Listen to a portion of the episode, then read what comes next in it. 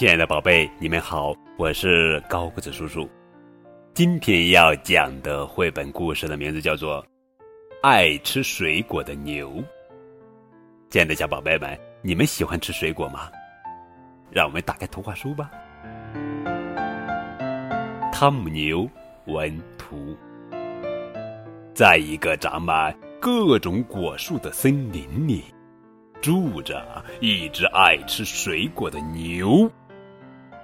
主人每天喂它各种好吃的水果，有西瓜，有木瓜，还有像星星一样的杨桃。一天晚上，突然，刮起了一阵冷风，主人 着凉了，所有的邻居也都感冒了。只有爱吃水果的牛没有生病。爱吃水果的牛对主人说：“请喝杯草莓牛奶吧，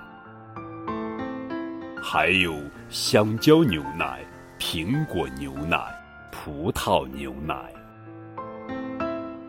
哦，主人的感冒渐渐好了，邻居们吃了水果也都不生病了。就这样。大家都变成爱吃水果的人了。